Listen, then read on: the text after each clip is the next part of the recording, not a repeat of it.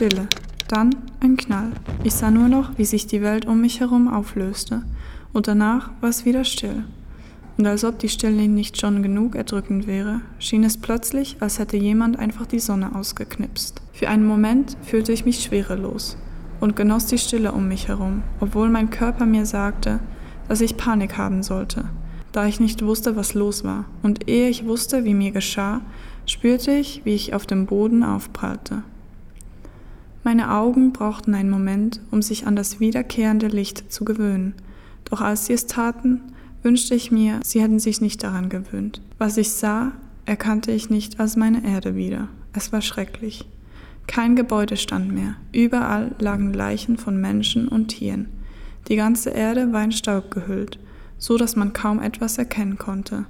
Ich merkte, wie mein Körper mir sagte, dass ich mich jetzt eigentlich übergeben müsste, doch ich konnte nicht. Ich konnte mich nicht bewegen und stand einfach da bis dieses Gefühl der Schwerelosigkeit wiederkam. Ich merkte, wie sich meine Füße vom Boden lösten und ich plötzlich die Welt von oben sah. Der Tod. Ich hatte ihn mir immer anders vorgestellt. Doch was ist schon, wie man es sich vorstellt? Eine zerstörte Welt und eine zerstörte Seele. Besser hätte das doch nun wirklich nicht passen können. Niemals hätte ich mir gedacht, dass ich wegen des Klimawandels sterbe da ich vor einigen Monaten nicht mal gedacht habe, dass ich 17 werde. Enttäuscht schaute ich auf die blau-grüne Kugel herunter, und es schien, als würde diese genauso enttäuscht zurückschauen. Du hast es probiert. Ich drehte mich erschrocken um und sah in ein weibliches Gesicht. Sie hatte wunderschöne blonde Haare, ihre Hautfarbe glich der Farbe von Schnee und ihre Augen waren so blau wie der See vor meiner Haustür. Wer zum Teufel bist du? Nenn mich wie du willst, denn ich bin all das, was du willst, dass ich bin. Genervt ritt ich mich von ihr weg. Ich mochte solche Weisheiten nicht. Die Welt ist zwar zerstört, deine Seele aber ist noch hier und sie wird es auch immer bleiben, denn du hast Gutes für diese Welt getan. Ohne dich wäre die Welt schon viel früher untergegangen. Ich hörte nur noch, wie sie zwischen den Wolken verschwand. Ich warf einen prüfenden Blick zurück, doch ich sah sie nicht mehr. Wieso haben wir es so weit kommen lassen? Wieso haben wir nicht früher gehandelt?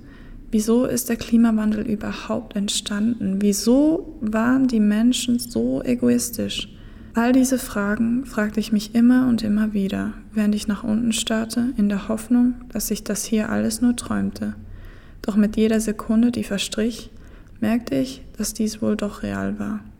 Die Enttäuschung überkam mich. Ich war enttäuscht von mir selbst, enttäuscht von den anderen Menschen und vor allem enttäuscht von uns allen.